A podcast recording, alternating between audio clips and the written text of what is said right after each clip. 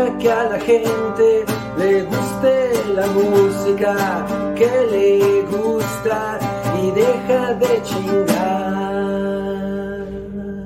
Por favor. Hola, yo soy Cabri y esto es La La Loud.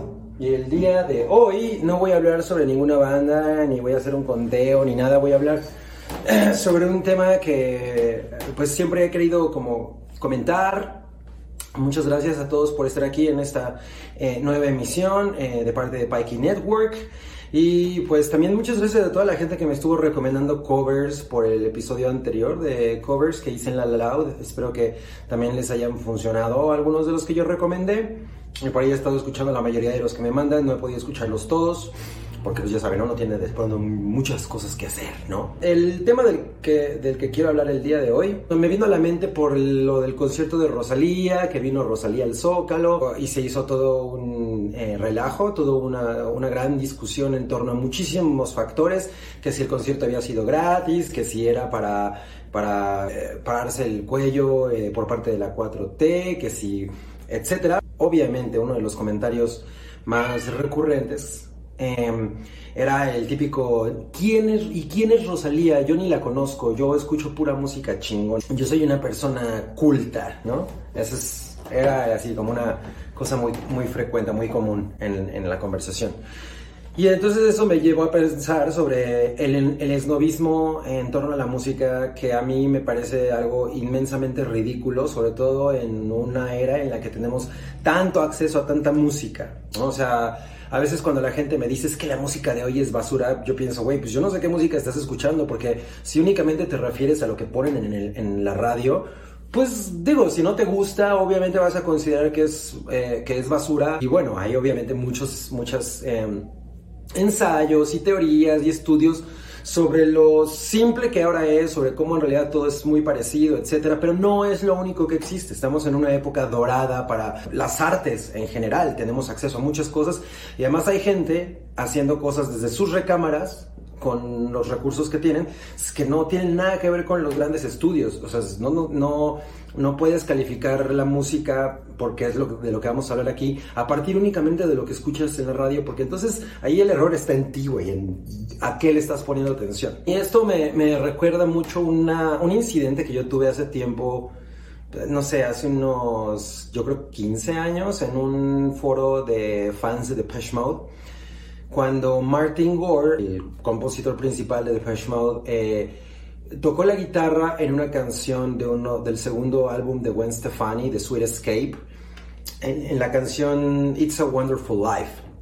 Entonces, se abordó ese tema en el, en el, foro, este de Depeche Mode y todo el mundo estaba diciendo, es que esa Gwen Stefani es una zorra estúpida, no sé qué hace Martin Gore cantando, tocando con ella, eh, pinche vieja nefasta y sin talento y es plástica y no sé qué. Y yo me ponía a pensar, bueno, número uno, no tienen idea de por qué la guitarra de Martin Gore está en esa canción. La razón es porque Wonderful Life es un tema que Gwen Stefani le compuso a su primer novio que además le enseñó un chingo de cosas y entre ellas le enseñó a Depeche Mode. O sea, este güey le enseñó, a, le, mostró a Depeche Mode. De hecho, recuerdo que cuando eh, No Doubt eh, hicieron el cover de It's My Life, estaban entre esa canción y A Question of Lust de Depeche Mode. Entonces Gwen Stefani es muy, muy, muy fan de Depeche Mode y, y, a raíz de la muerte de este gran amigo suyo, pues contactó a Martin Gore y le solicitó tocar la guitarra en esta canción, lo cual es mucho más profundo de lo que uno podría imaginarse nada más llamaron a Martin Gore para tocar en la canción. Entonces yo hice un comentario de, bueno, a mí No Doubt de entrada me parece una banda bastante chingona, me parece una banda que de las raíces de ska y medio punk que tenían eh, evolucionaron, un tipo de pop muy, muy chingón, ¿no? O sea, uno, uno podrá no estar de acuerdo, pero de ahí a calificar a la gente como, como sin talento y oportunistas y todo ese tipo, pues ya es una cosa muy diferente. No podemos decir que somos intachables, ¿no? Como para hacer eso. Pero cuando, me topo con estos comentarios como de quién es Rosalía, su música es basura o la música de quien sea es basura, pues yo hacía ese tipo de cosas cuando tenía 14 años. O sea, yo creo que cuando eres adolescente es perfectamente válido porque pues es un momento en el que estás tratando de buscar el, el grupo al que perteneces y la música es de alguna manera una, uno de los medios mucho que, que te dan mucho mayor acceso y credibilidad ¿no? a, ciertos tipos de círculos. Eh, pero ya una vez que, que, vas evolucionando y que eso deja de ser tu, tu carta de presentación, pues sí es bastante estúpido, sobre todo cuando menosprecias a un artista sin conocerlo. O sea, la gran mayoría de las personas que tiraron mierda de, de, de Rosalía, por ejemplo, por su visita a México, al Zócalo, nunca la habían escuchado. Alguien me preguntó, ¿pero qué no es nada más reggaetonera? Y yo, no, güey, o sea, Rosalía no es reggaetonera. Una cosa es que de pronto tome elementos de la música que ahora se llama música urbana, porque ya tal cual el reggaetón ni siquiera existe pero no es lo único que hace, o sea, ella tiene una carrera mucho más larga y tiene eh, inspiraciones de diferentes lados. Yo creo que si realmente amas la música, una de las principales cosas que debes eh, procurar es tener un oído vasto, no quedarte con una sola cosa. Yo no puedo respetar a alguien que únicamente dice que lo que ellos escuchan, que escucha Pink Floyd y escucha rock y, y eh, Leonard Skinner y que, todos los, y que todo lo demás es una mierda. Evidentemente, Pink Floyd y Leonard Skinner ya estaban poca madre, pero güey, o sea, ya han pasado 40 años de eso. No puedo, o sea, estancarse y quedarse en esto que a ti te daba personalidad y que es lo único realmente valioso. Es tan absurdo como pensar que, que Pink Floyd está por debajo de Beethoven. O sea, las cosas eh, evolucionan y además cada momento tiene su. Eh, producto cultural, su, el reflejo cultural de, lo que está pasando. Entonces, en el caso de la música es eso. Y, hay artistas, incluso dentro del mismo pop, que son absolutamente vanguardistas, como lo fue, por ejemplo, Sophie, o como Arca, eh, como A.G. Cook, que dentro del pop están haciendo cosas, eh, pues, como muy evolucionadas, muy propositivas, que de alguna manera son eh, reminiscentes de cosas que a mí me gustaban em, pues hace 30 años, ¿no? O sea, Nine Inch Nails y Aphex Twin junto con, eh, como con la Madonna temprana, ¿no? Entonces, eh, es, esta gente, sobre todo los productores, son personas que tienen un conocimiento musical vastísimo, porque es la época en la que ya no, ya no pones un disco y lo, y lo terminas. Y, y, es, y de alguna manera está bien sentir nostalgia por eso, pero finalmente el consumo de la música ha mutado hacia otras zonas, ha, eh, ha crecido de otras maneras. Y ahora en una sola playlist puedes tener muchísimas cosas, ¿no? Desde boleros hasta metal, yo qué sé, ¿no? Hasta, hasta hardstyle.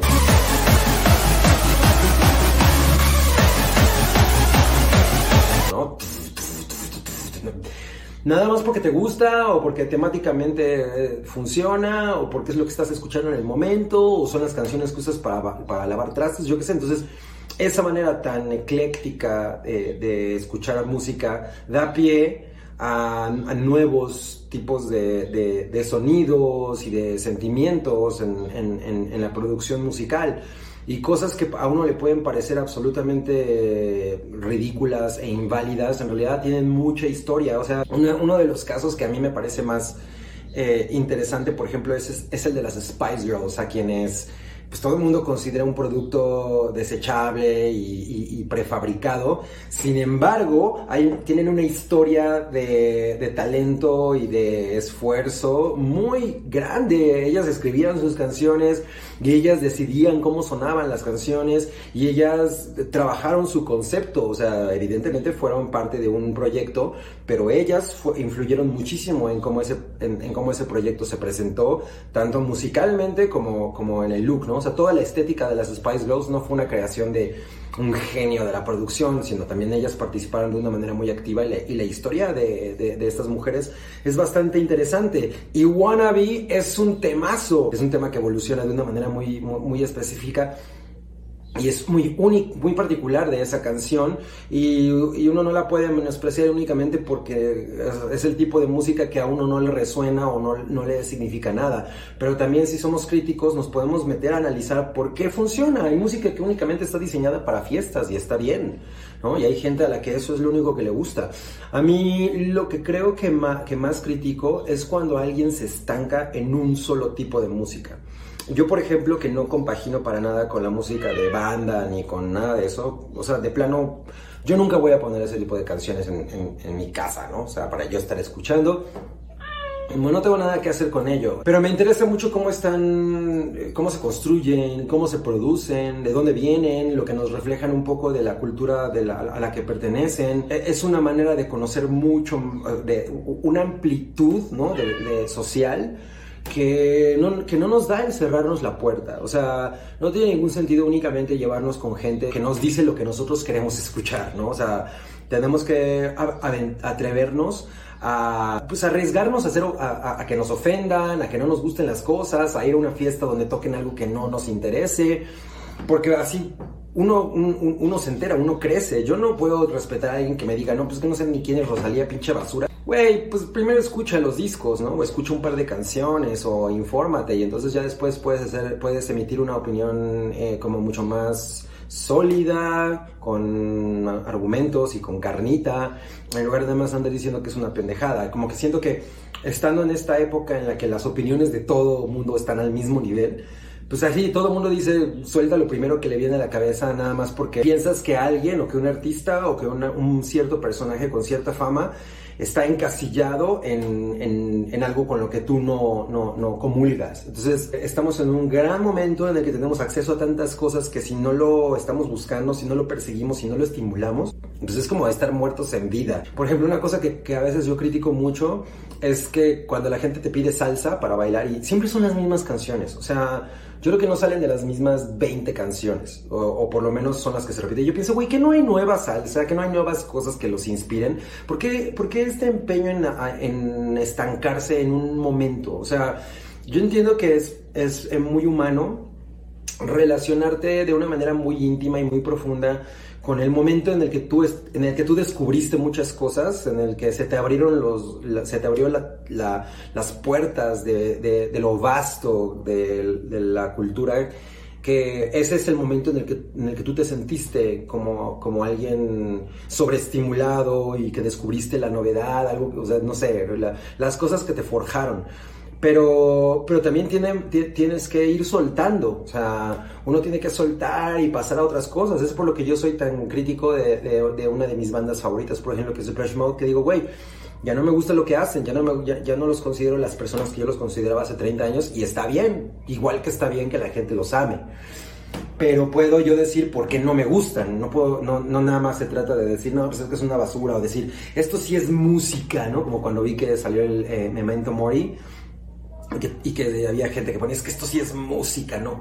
Si, no te gusta esto no tienes alma. Y yo escuchaba el disco y decía, güey, esto es de lo más genérico que han hecho estos cabrones en mucho tiempo. No, no es ni arriesgado ni nada. Yo por, yo, por ejemplo, no, no estoy nada enamorado de las cosas que hizo Bjork después de, después de Vespertine, de hecho. Realmente no, no, no me casé con ninguno de, los materiales que hizo después de Vespertine, pero no los menosprecio. O sea, no puedo decir que Medula es una basura, nada más porque a mí no me gusta. O sea, tiene, tiene todo un sentido estético ese disco y todo un concepto que está bastante bien trazado. Yo simplemente lo escuché y dije, bueno, pues no, no es lo que yo quería de Bjork. Ah, deseché un poco de mi, de mi, de mis playlists recurrentes.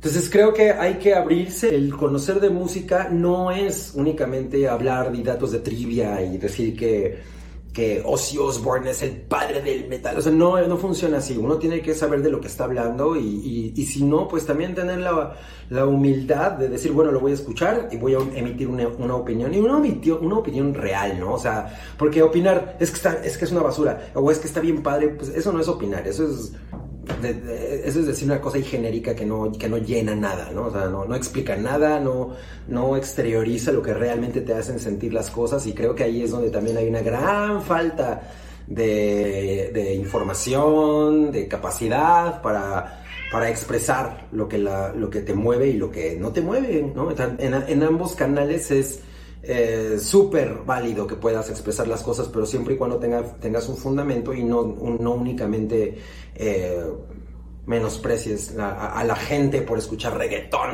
¿no? o sea, tú cómo sabes que esa persona no, no, no lee un chingo, no sé, ¿no? O sea, no es una persona que a lo mejor cuando tú conectas ya con ella a un nivel humano, encuentras muchísimas otras cosas y te das cuenta de por qué le gusta el reggaetón, de, de, dónde vino su, su, fascinación por ello, etc. Entonces, creo que me gustaría invitarles aquí en La La Loud a, a, ser como mucho más abiertos, a recibir las cosas de una manera mucho más amable y, y, sin el prejuicio, porque así es como a veces descubrimos novedades que nos abren los ojos, nos sorprenden y pues de eso se trata la vida, ¿no? Pues muchas gracias por estar conmigo en esta, en esta emisión de La La Lao, de la que no hubo tanto, tanta clavadez, o creo, eso creo. Sigan con Pikey Network, yo soy Cabri y les invito a escuchar y parar oreja. Nos vemos.